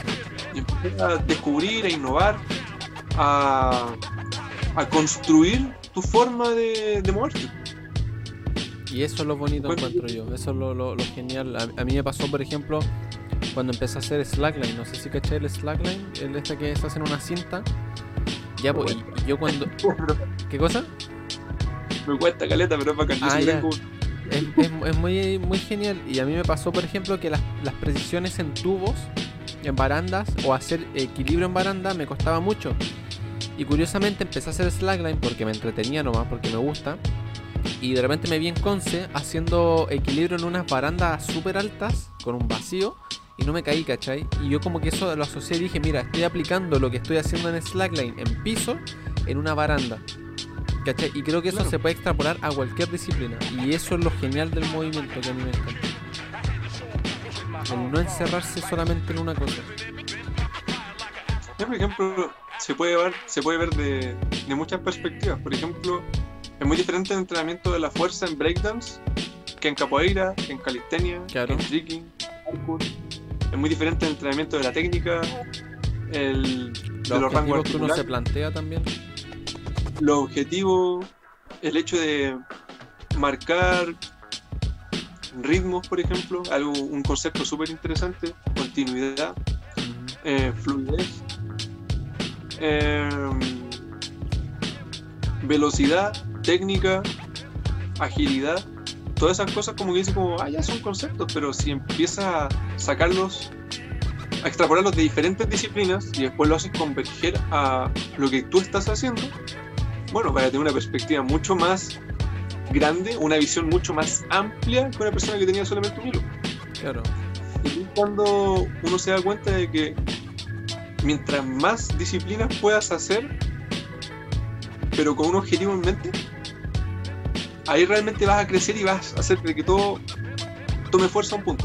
Por ejemplo, la escalada, la natación, eh, algunos deportes donde, no sé, tengas que ocupar algún balón, etcétera. Son diferentes los reflejos, son diferentes los, las habilidades que tienes que ocupar. Claro. las condiciones que tienes que ocupar. Es muy diferente, por ejemplo, bailar. Una persona que sabe bailar tiene un mundo abierto de posibilidades. Oh, qué envidia. De verdad, es como que uno le dice, oye, tienes que hacer esto, ya. Dale, al toque. Si ya tengo el control de todo mi cuerpo porque bailo. Claro, tienes una noción mucho más Amplia. amplia y adaptada a cualquier cosa. Sí, como, ya me tengo que mover, tengo que hacer esto, listo. Sabe expresarse mejor. Eso. Porque, por ejemplo, un movimiento recto a un movimiento que sea como más ondulado, Sí, pues. demuestra cosas distintas. Y eso también se refleja en el parkour, por ejemplo. Sí, no, se nota careta. Pero marcan mucho la diferencia en lo que es la estética, en lo que es la técnica y en lo que es la, la percepción tanto como del entorno y de lo que quieres hacer. Sí, totalmente. Después me ritmo, por ejemplo, voy a hacer un trazo y durante el trazo no quiero bajar la velocidad, así que empecé a marcar un ritmo. Ujú. Y empecé a hacer tus movimientos en base a eso. O hacer menos y pasos. disfrutar como voy haciendo. Mm. Si tú hacías, por ejemplo, cuando te ponías a bailar, así todo tenso, se siente duro y se ve duro. Sí. Pero si empiezas a dejar de que fluya con el ritmo, marca diferencia y en el parkour es exactamente lo mismo. Sí, yo lo Uno buscando puede-. Al final, por ejemplo, el parkour es como. ¿Cómo decirlo? La simbiosis de. la, la sinergia del movimiento en sí. Sí, po. Mientras más cosas puedas aplicar para poder expresarte y desarrollar el entorno a tu favor, mejor. Sí, totalmente de acuerdo. No, es, genial. Es genial porque, claro, a- se podría decir que a raíz de eso nace todo lo que es el movimiento. Y eso que tú dices a mí me, me cae muy bien porque eh, de repente lo que uno mantiene dentro, eh, el cuerpo lo expresa, ¿cachai? Y claro, cuando yo me puedo me muevo como más rígido, tal vez porque internamente puedo estar un poco más rígido también, pues así al menos lo siento y lo vivo yo. Curiosamente, las veces en las que mejor fluyo y me muevo como más suelto cuando entreno es cuando estoy de esa manera internamente, pues, ¿me entendí? Exactamente. Mm, De hecho, lo- los estados de ánimo y la expresión por, por medio del cuerpo, eh, cuática. Sí. Ponte tú, no sé, pues, estás haciendo una precisión feliz, es muy diferente hacerla enojado, muy diferente hacerla triste. Ujú. La misma. El cuerpo responde distinto en todo ámbito, en salto, en recepción, en tiempo de vuelo, en reflejo, en todo. Y eso es loco porque yo he conocido mucha gente y yo mismo también que en, en un tiempo estuvo entrenando como eh, enojado, si se puede decir. Onda como que al enojarse uno canaliza toda esta energía y la intenta transmitir como en el, en el entrenamiento. Por ejemplo, yo nunca tiro un doble, doble side por ejemplo, estando como feliz o bien o estable. po. Por lo general estaba con una ira y con rabia y tiraba un doble. Nunca lo caí, cosa curiosa, po. ¿cachai? Pero, pero eso, pues entendí, el entrenar como, como que la energía que uno tiene también se ve reflejada en lo que uno expresa en, el movimiento. Yo, por ejemplo, con ese tema es como el, el hecho de saber canalizar. Eso. Tú, por ejemplo, si tienes una emoción fuerte que te haga como catalizador para avanzar de una manera buena, ¿Ya? tomas esa energía y dices, ya, la voy a utilizar. Pero si esa emoción te controla con respecto a lo que es tu forma de expresión, va a desequilibrar todo lo que tenías armado. Claro. Entonces, ¿qué es lo que tienes que hacer? Tomas esa canalización y la llevas a una concentración. Es como toda la energía que uno tiene, así como, ya, estoy enojado. Tenéis toda la energía acá. Entonces uno la canaliza y la concentra para poder ocuparla. Porque si tú, con toda esa energía, vais nomás, te vaya a caer o vaya a hacer de que te vaya a dejar por el pensamiento de que pasa lo que tenga que pasar. Y no pasa algo bueno, así que, que ten sí, cuidado pues, eso. es mejor estar como centrado o consciente, tal vez sea la palabra. Claro, Mm. Sí, sí, de totalmente. hecho es, es, un, es un tema. Eh, te creo. Oye, para hacerte otras preguntitas más como eh, a ti, em, ¿cuál crees tú que es como tu rasgo característico como atleta? Tu cualidad que destaca así en lo personal. Como atleta. Mm. No sé si será la fluidez o será la creatividad. Ya. Tengo una mezcla de ambos. Como que siempre me ha gustado conectar todo o buscar la forma de que todo se vea más ordenado.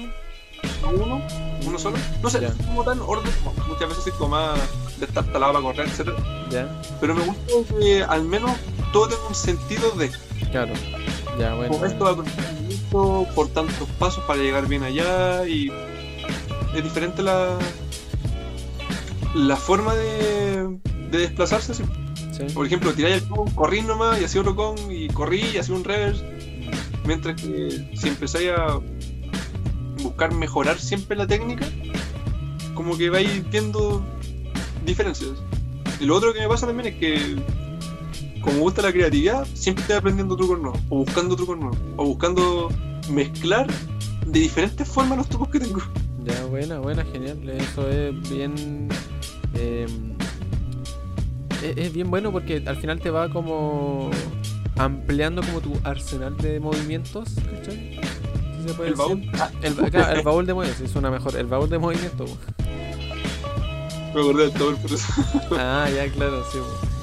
Buena. Oye, ¿y ¿tú cuál crees que ha sido tu mayor logro desde que entrenas? ¿Logro en qué sentido? Como tú lo interpretes.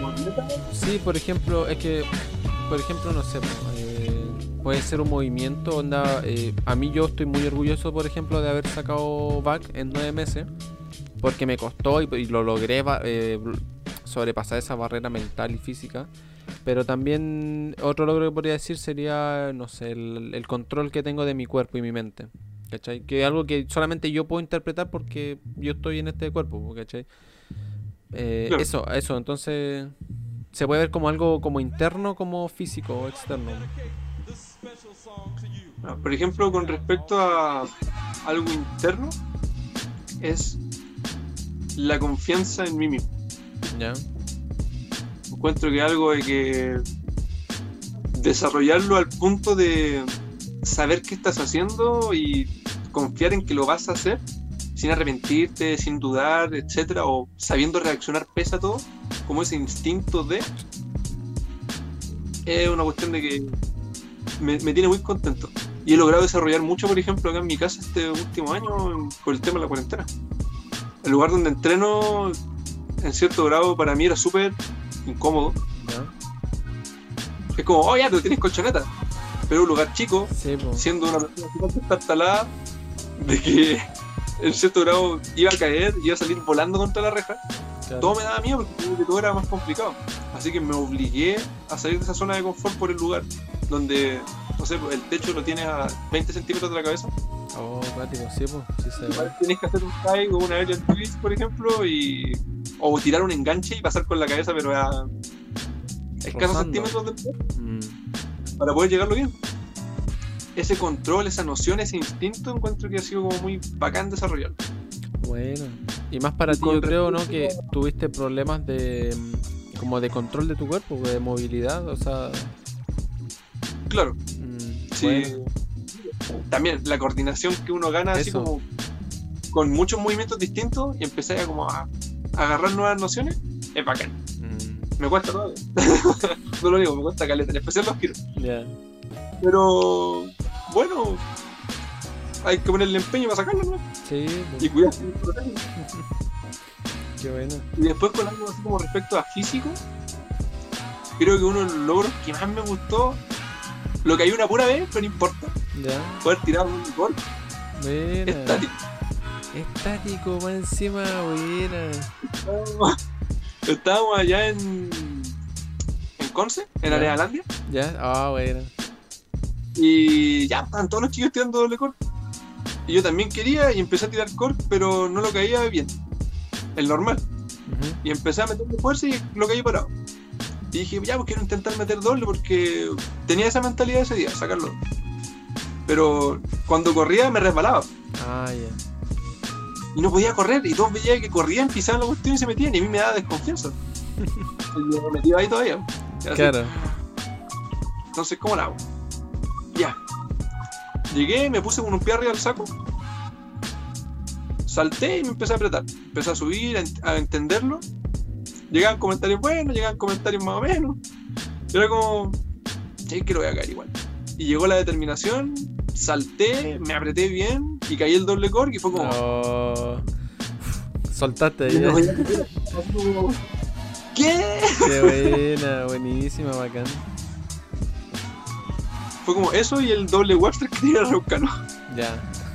Buena, Yo salí nomás y dije, La próxima vez que Araucano, tiro doble Webster. Y un amigo me miraba y me decía, ¿y cuándo va Araucano? No, no vayamos todavía, por favor, déjame prepararme un rato más.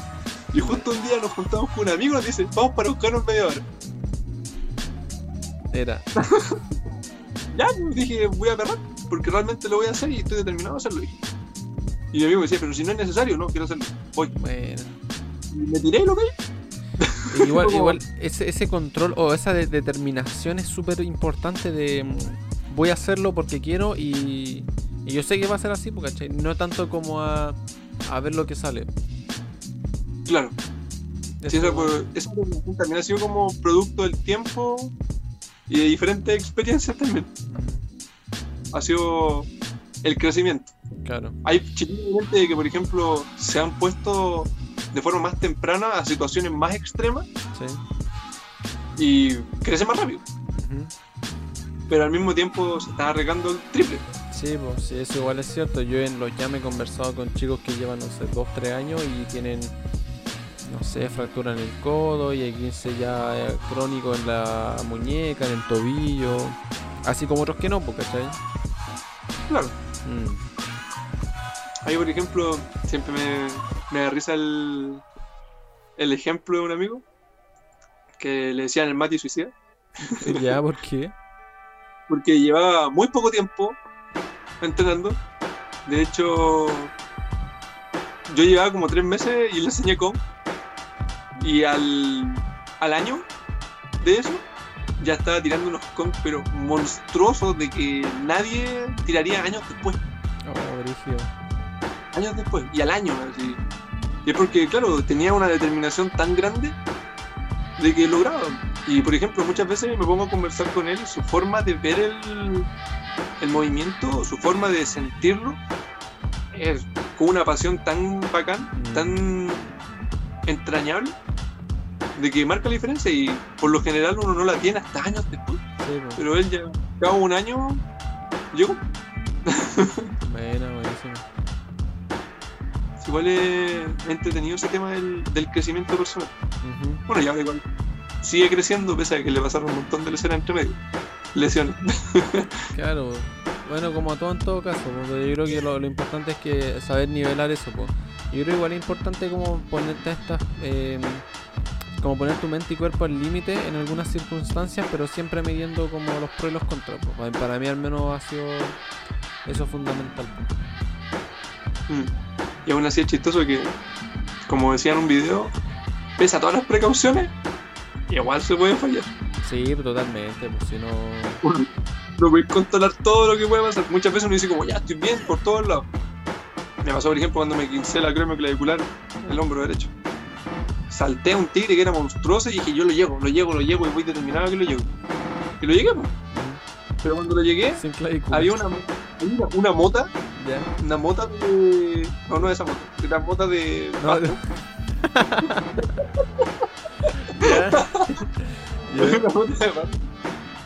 Y queda sobresaliente por el espacio, por el Mm. suelo. Y el momento de que la clavícula pasó por ahí, Sí, eh, se estiró más de lo que debía y se quinzó. claro. Y claro, yo terminé y dije, oh, bacán, terminé. Y se me cayó el hombro y eso. ¿Qué pasó?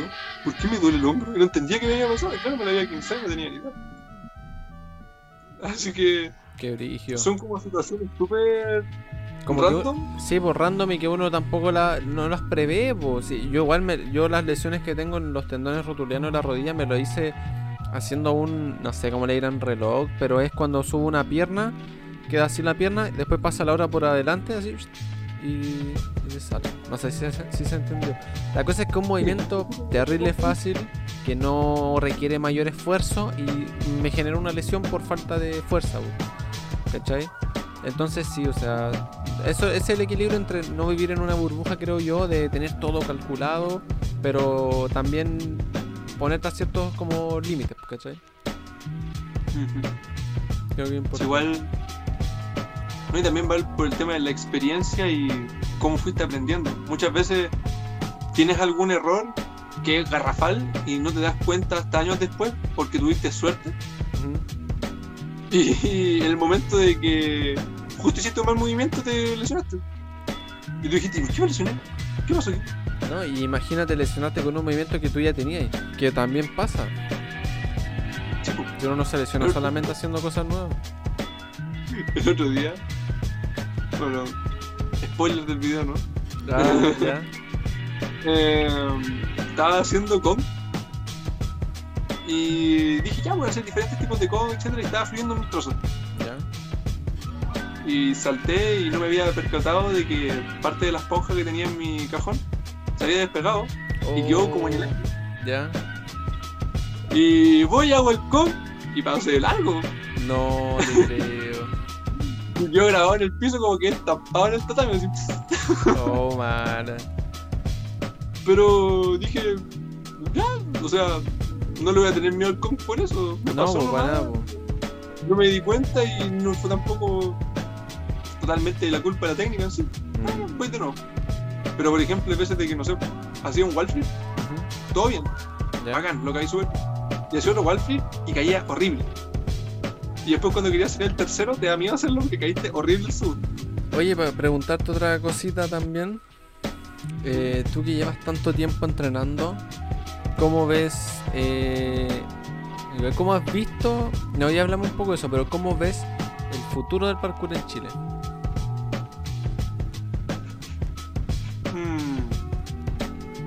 La verdad, encuentro que va por muy buen camino.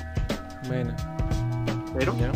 Pero, pero, eh, así como va por buen camino quizá en un aspecto técnico y un aspecto de cómo se está enseñando, va mal por un sentido de la ansiedad de querer mejorar. ya. Como que ¿No se miden las consecuencias? No, no, no da tanto en asumir las consecuencias. Si de hecho hay mucha gente capaz actualmente. Ahora el problema es que se desesperan tanto por mejorar o se comparan con otros que explotan y Mm, voy, puedo hacerlo y claro, como que se sobreexigió y terminó haciéndola mal. claro. Como que se tratan de saltar el proceso de adaptación del cuerpo. Sí, que es propio Uno, de- por ejemplo, mi, mi sensei, sensei, el- una de las personas que me enseñó parkour, como igual parte de los valores, fue Bato de, de un 2-3 parkour. Es muy cuadrado. Ah, ya, como todo estructurado así. Pero al mismo tiempo me ayudó mucho ese ser cuadrado porque yo, por ejemplo, en el colegio era súper disperso, lo sigo siendo. Pero ese grado de, de disciplina, de querer uno mejorar y tener que recorrer un camino para hacerlo y adaptarte para poder lograrlo, es necesario. Y muchas veces si tú lo saltas, puedes alcanzarlo. Pero te estás arriesgando a perder años de disfrutar el movimiento Mm, por querer acelerarte en un par de días o en un par de tiempo. claro. Por eso es importante ir de a poco. Yo, por ejemplo, he conocido algunos traseros de que en muy pocos años llegan así, pero a tener un, un potencial gigantesco. Y quedo así como, oh, que se pasaron, así Sí, como po. que fue un problema. y tienen una lesión y no entrenan más. Mm, Y es como. Que lata ver de que alguien de que podría seguir disfrutando y seguir creciendo, por apurarse quizás un poco más, como que quemó más rápido el tiempo que tenía. mm. Yo creo que lo puedes disfrutar durante mucho más tiempo y quizás avanzado mucho más. claro, yo creo un poco esto se da, ayer hablaba con mi hermano esto de que es- estamos como acostumbrados a la inmediatez, ¿cachai? De que no nos, nos pone un poco ansioso de repente tener que esperar y que el- algo que queremos nos- se demora un tiempo, ¿cachai? Queremos todo ahora, pues todo ahora, entonces claro, eh, y que se aplica a cualquier cosa en la vida, si, si quiero sacar un movimiento físico, me voy a apurar, me voy a apurar, me voy a apurar y tal vez el apurarme y el no, no hacerlo progresivamente me va a llevar a una lesión, a una caída, etcétera, etcétera. Claro. Sí, sí, mu- muchas veces las personas tienen como metido en la cabeza de que para mejorar hay que darle con todo nomás y si te caes da lo mismo. Eh, Y no es tan así. Te creo. Como que puedes hacer algo más antes de intentar el con todo. Porque muchas veces por intentarlo con todo pero no hacerlo bien, termináis perdiendo más de lo que ganáis. Sí, pues te, termina perjudicando más, pues. Por eso el hecho de que las personas, como la sociedad actualmente se mueve como muy rápido y quiere todo rápido porque quiere, como dije, quiere resultados. Que estamos Quiere- en la, en la tecnología, pues eso mismo nos hace tenerlo todo rápido. Claro. Ahora, por ejemplo, esa es la, la gran diferencia. Se asocia quizás la tecnología al cuerpo, pero no es lo mismo. No, para nada, po, para nada, no, no para nada, pero me refiero a que, em, sí, bueno, obviamente no es lo mismo, pero que cada vez se hacen más cosas tal vez para que uno no se mueva, o no que no se mueva, pero eso lleva a que la gente se mueva menos, ¿cachai? O sea, hoy pu- puedes comer cosas de restaurantes, de comida rápida, sin moverte de tu casa, ¿cachai? Ya no tenés que ir a comprar, podías hacer compras de supermercados sin tener que ir a comprar. Eh, y así suma y suma, pues, ¿cachai? Que eso obviamente nos lleva a que uno, si yo quiero moverme, lo voy a hacer igual, porque ¿cachai? Independiente de toda la tecnología que me rodee, pero, pero que es un punto que creo que no es, eh, que es importante también, ¿cachai? A, a cómo, a cómo cada vez el ambiente te lleva a ser sedentario también. Sí, de todas maneras. Ahí va el tema como de la comodidad y zona de confort. Mm, Por ejemplo, a mí me da risa, pero es verdad. Hay días donde, por ejemplo, estoy con la lecera y no sé, no estoy de ánimo, algo me pasó, o sé, discutí con mi familia, etcétera Y no tengo ganas de levantarme. Y como en mi pieza tengo algunas cosas para comer, tengo la tele, el computador, no es necesario ni salir. el celular, estoy todo el día metido acá. Y mi papá de repente le da risa y me dice que está ahí en tu pieza. Fue como, no, te hace otra cosa. Ay, ¿qué ahí acá? Y me dice, pero ¿qué no pasaría en tu pieza si tenéis todo lo que querías? O sea, lo que podrías hacer lo tenía acá. Claro, pues las necesidades básicas. Claro, bueno, salté al baño. Que- ah, bueno, sí. Eh, pero por ejemplo, siempre tengo como metido en la cabeza, son las 11 de la noche algunas veces, 11 y media. Y no he entrenado, Ya. estoy en pijama. Ah, qué loco ya. Y ahí viene la convicción. Disciplina. Yo digo como, sé que yo voy igual y antes de las 12 entreno y hago al menos un trazo, pero lo hago. Bueno, Y no porque me siento obligado, es porque digo, algo me falta en mi día. No soy yo, si sea, no hago eso. es eh, claro, no es un día productivo si al menos no es eso. O no está el día completo. Claro. Mm, Por eso digo, como, como para algunas personas, por ejemplo, es religión, sí. algunas personas, no sé, pues, eh, ver alguna cosa, para mí es. Lo- si no entreno, siento que mi día no está bien. No, le falta algo. Yo muchas veces aquí en la pieza lo paso excelente, ya estoy haciendo un millón de estupideces, y editando, de repente estoy ocho horas editando algún video, oye, quede bien, ¿sí? y, y digo, no, tengo que salir al patio a hacer esto. Y salgo y lo hago, ¿no? Sí, pues. Como que se un. No, no, pero, está- pregunta. no, no, pero tra- tranqui, si está bien, si esto es así. Nos vamos por las ramas, es lo genial de no tener ninguna pauta ni, ni tiempo li- ni tiempo límite. Eh, a mí igual me pasa eso que decís, de que de repente me falta ese como entrenamiento, ¿cachai? De son las 12, una y ya por último hago acá, no sé, tres ejercicios, cuatro series de tres ejercicios, ¿cachai? Que obviamente eso no es, no es mi, mi rutina o mi entrenamiento diario, pero es mejor que no hacer nada, pues siento como que, ese, que ese- esa cosa que me faltó. Claro. Mm, oye, ¿ah? es como un tema de, de cultura que uno se inculca generalmente de chico. claro, Por ejemplo, pasa de que ya sí, lo voy a hacer mañana. eh, empezáis a patearlo y a dejarlo de lado, de lado, y al final decís, ¿y por qué no hice lo que podía hacer? eh, te ¿Cuál es creo. Spoiler, claro, es- ese día nunca llega. Claro. Mm, Mientras que, por ejemplo, en, en, no sé, culturas como la oriental, por ejemplo, son de hoy día hago algo y se hace y se acabó. claro. Yo así no tenía honor. ¿Cuál es tu problema? Sale el soldado de Woody. ¿Cuál, Sí, cuál es tu honor basura? Qué buen meme. que hay como, ya, voy y tengo que hacerlo. Mm, Te pones las pilas y al fin y al cabo es algo para ti. sí, po. Es lo que tú quieres para ti. Mm, y lo estoy dejando pasar. No, sí, está bien. O sea, está mal pasarse a llevar por no querer hacer algún rato o por flojear un rato más. Como que igual uno se, se deja llevar, no sé, po, quizás por lo rico en la comida o por lo cómodo en lo que es acostarse y no quiere hacer nada. No, sí, te entiendo totalmente. Sí. Pero tenéis que llegar y decir, ¿sabes qué? Yo esta cuestión de que me carga de comer, la tengo que comer igual. Esta cuestión que me carga hacer, tengo que hacerla igual. Pero siempre equilibrando, pues, ¿no? Lo que hablábamos en un comienzo de que no, de que no te haga mal.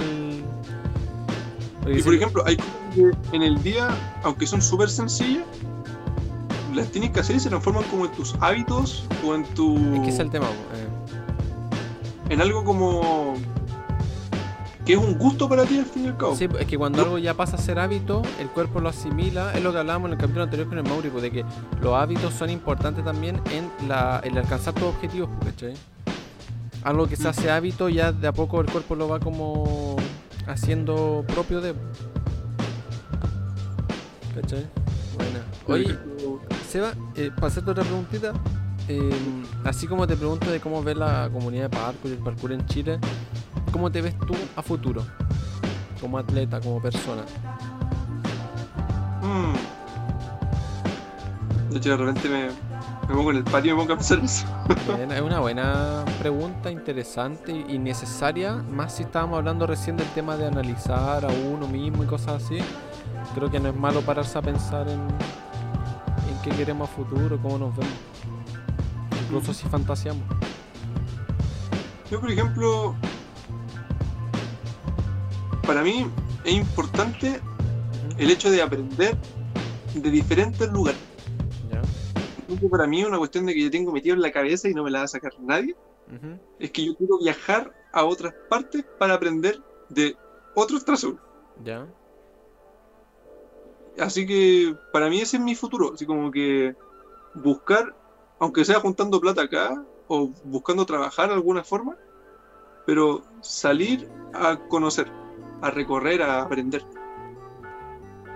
Como que eso es lo, lo que veo. Y aparte enseñando, Oh, porque a medida que vas eh, conociendo y aprendiendo, también vas entendiendo otras formas de explicar, otros puntos de vista, otras técnicas que no entendías. Conceptos de que antes, por ejemplo, decís como, no, si eso no tiene nada que ver. Y lo asociáis en una pequeña cosa y marca una diferencia tan grande que es como, oh, en realidad. y te hace replantearte como todo así. Mm. Así que, como que eso me da futuro como alguien de que está aprendiendo, entrenando y, viajando. Un nómada. Ah, yo, lo, yo me veo así al menos. Un nómada con su equipo de fotos, de video, aprendiendo, compartiendo, entrenando. Sí, sí, encuentro que eso es como lo, lo que me gusta y lo que quiero buscar una forma de hacer de que sea mi vida. Oye, ¿y, y añadiría algo? ¿Y haciendo vlogs? Oh, sería súper bueno un, un, vlog viajando. De hecho, a mí me pasó que...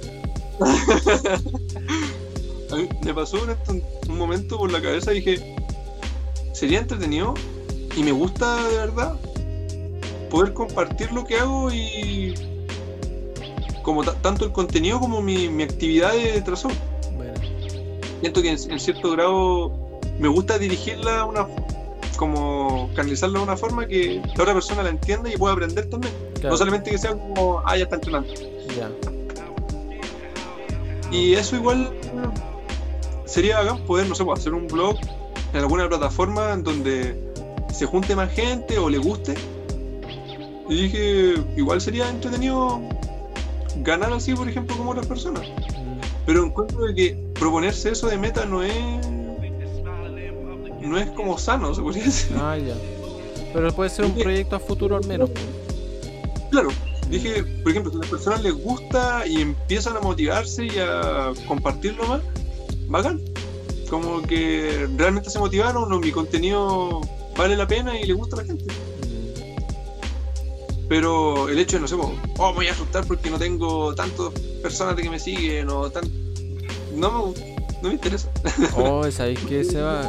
Lo que decís me, me hace sentir tan identificado porque yo cuando inicié el podcast fue un poco eso, pues yo dije, ¿sabéis que necesito compartir esto que, que tanto me gusta?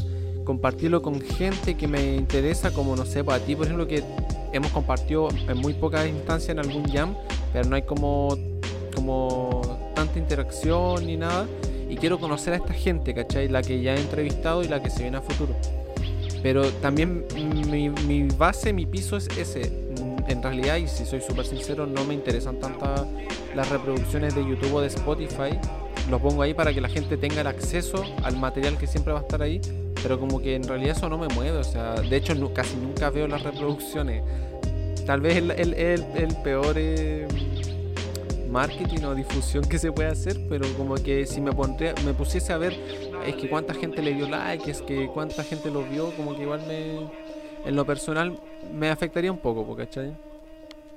como que deprimo de motiva. Sí, caleta. Pero en cierto grado, yo de repente subo un video y lo hago contento con el fin de, ayudar o de que las personas aprendan Y el hecho de que llegue, no sé, una, un comentario, oh, me sirvió caleta el video, oh, me gustó tal. Pero para mí eso vale 50 mil millones de veces más. Es como bacán. Le llegó a alguien y le sirvió. Bacán. Ese era mi objetivo. Si por algo hacía los videos. Dije, eso es lo importante. Ahora si lo ve más gente y lo puede compartir, es un bacán también. Sí, pues suma. Claro. Mm. Al fin y al cabo, igual uno lo que busca es generar redes. Conocer personas, masificar lo que uno conoce y que te lleguen también retroalimentaciones de lo que uno está haciendo. Por ejemplo, hoy podría intentar hacer tal cosa. Oh, ya. Hoy podría hacer un análisis de tal cosa. Claro. Y son ideas, y al fin y al cabo hay muchas personas que tienen las ideas, pero no tiene tiempo, no se da el ánimo Sí, yo, yo lo vi ligado un poco a eso. Eh, a mí me pasó que yo hice un viaje hace poco, bueno, hace poco, ya hace un tiempo igual, pues de Antofa, del Jam de Antofa llegué mochileando solo hasta Pucón. Y conocí mucho, caletas, y conocí mucha gente en el camino que me compartía cosas, pues onda, teníamos charlas, eh, experiencia, anécdotas, pero no, yo decía, no me quiero quedar con esto yo, ¿cachai? Porque esto que me están diciendo está solamente quedando para mí. Entonces lo intenté plasmar en un contenido de audio o visual, pues. Y eso fue como la, base en realidad. Que bueno, me, me, encanta como tu, tu forma de planear la- estos temas de, de lo que haces. Lo comparto caleta, caleta, caleta. Al fin y al cabo, eh, uno quiere, uno busca compartir, porque si uno simplemente se guarda todo para uno, no tiene mucho sentido. No, no tiene mucho sentido. po. O sea, tiene un sentido de que tú creces, pero si una persona crece contigo, Eh, quizás te va a crecer más de lo que estás creciendo ahora tú solo. Sí, totalmente. Y ahí va el tema de lo que es la el pensamiento de la, comu- de la comunidad en sí. Muchas personas, por ejemplo, dicen como, oh, no, no me revelé mi técnica. ¿Qué? Y dicen, oh, ¿sabes qué? Mira, te enseño tal cosa y la entendiste para que quizás después la puedas enseñar tú también. Mm, Bacán. Como que esas instancias de Retroalimentación. retroalimentación era, era otra, otra palabra que quería ocupar. mm, de compartir. Bueno, mejor. de- de- Es como. un- Ya me voy a acordar de la palabra. Ya no, no hay drama, ya, pero. La cosa es que lo que puedas hacer sea útil para todos. mm, Y muchas veces también va el tema de lo que es la valoración. Por ejemplo, pasa mucho de que soy profe y mi pega es hacer clases. sí. Y no sé, por ejemplo, de repente voy a hacer una clase o algún curso que tenga cierta, cierto costo para poder, no sé, po, pagar lo que ocupé o etcétera. Y las personas dicen como, oh, está cobrando. Que pasa mucho Igual en es el parkour. como... Sí, pues pasa mucho y muy- uno se pone a pensar en, el- en la valoración profesional de las cosas. Sí. pues. Uno, por ejemplo, invierte su tiempo en ordenar la información para que sea legible y para que produzca un cambio y se pueda entender bien, prevenga todas tus lesiones, etc. Encima la esté compartiendo y ocupando mi tiempo para hacerlo, ya sea físico o online, es algo de que igual uno tiene que valorar. Por ej- Por ejemplo, ahora es muy diferente el tema de las clases virtuales de universidad. No, las clases o sea, virtuales- sí. Las personas antes con el profe le podías preguntar y era mucho más personal o por último al decirlo en- la sala tenías más opinión de tus compañeros, etcétera. Sí, vos también. Ahora como que tenéis todos los compañeros silenciados, Eh, sí, sí, no, sí te entiendo. Mm. es súper diferente. Y siguen costando lo mismo la universidad. Te creo. No han hecho ni un cambio. Ah, O si han habido, han sido muy pocos. Muy mínimo. Sí, te creo. Por eso, igual me pongo a pensar de que hay que valorar un poquitito también esos, esos aspectos. Mm, Muchas veces hay personas de que enseñan y logran bu- rebuscárselas para que sea gratis para la comunidad, pero aún así, por ejemplo, una municipalidad te lo pague. claro. ¿Cachai? Como forma de proyectos, de ese tipo de, de instancias. Mm, Y otras instancias donde tú, por ejemplo, no sé, vas a entrenar y alguien te pregunta, oye, ¿me enseñáis esto?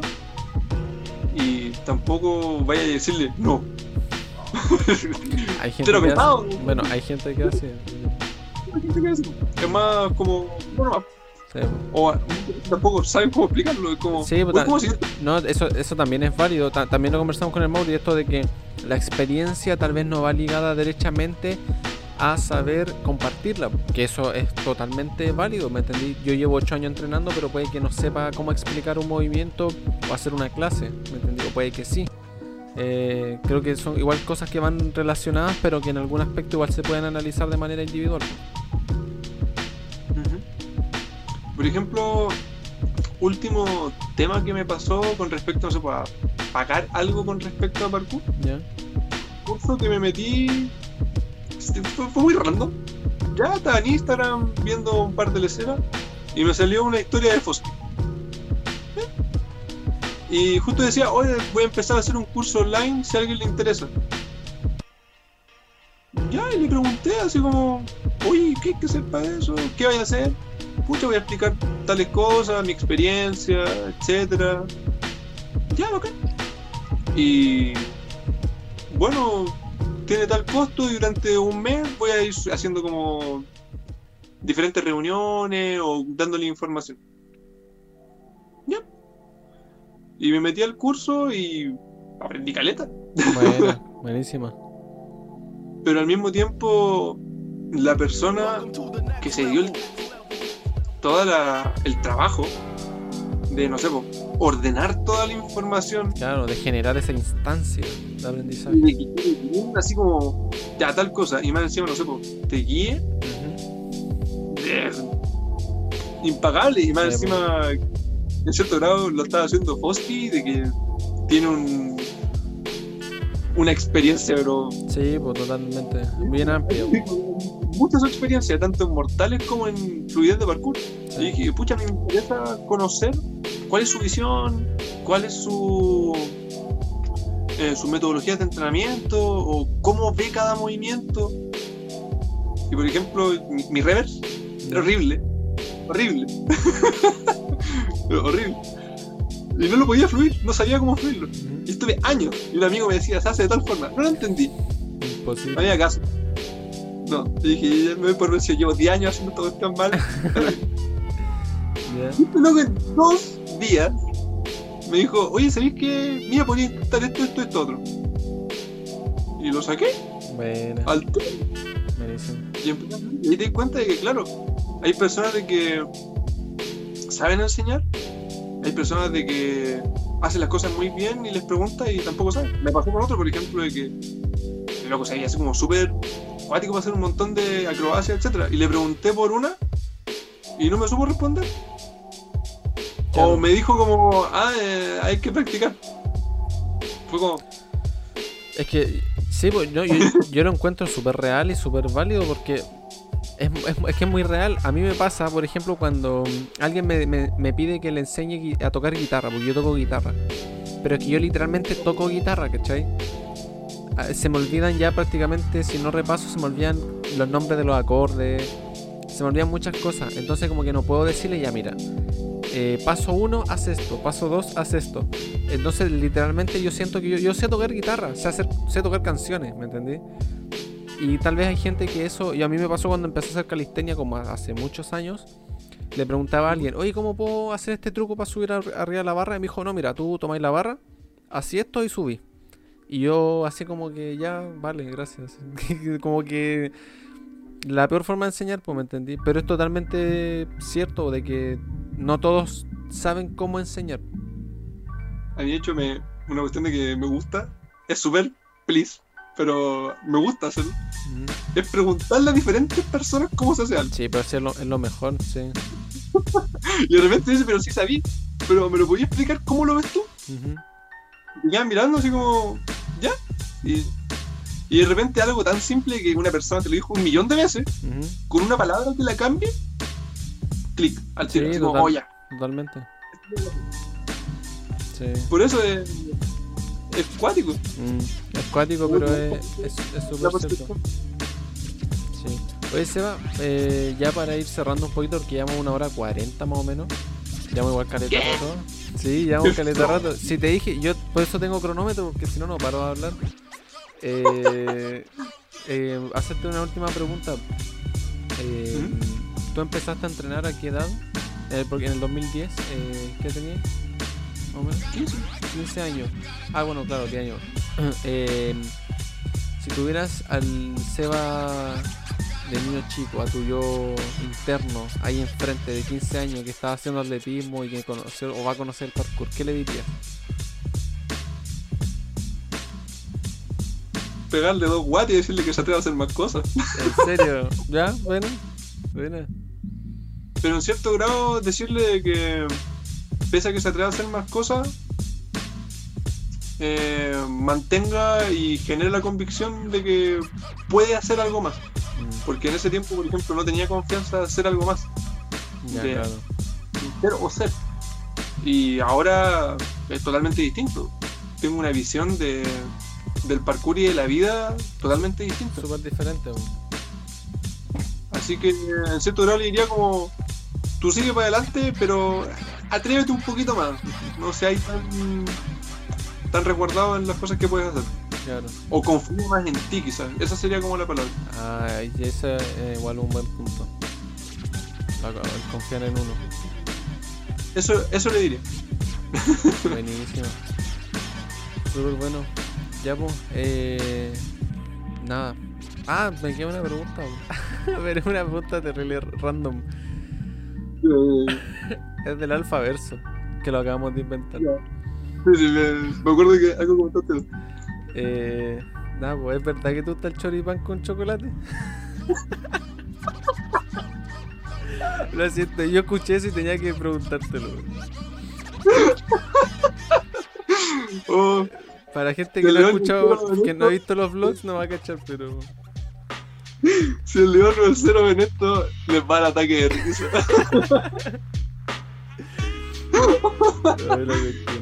Lo que pasa es que estábamos.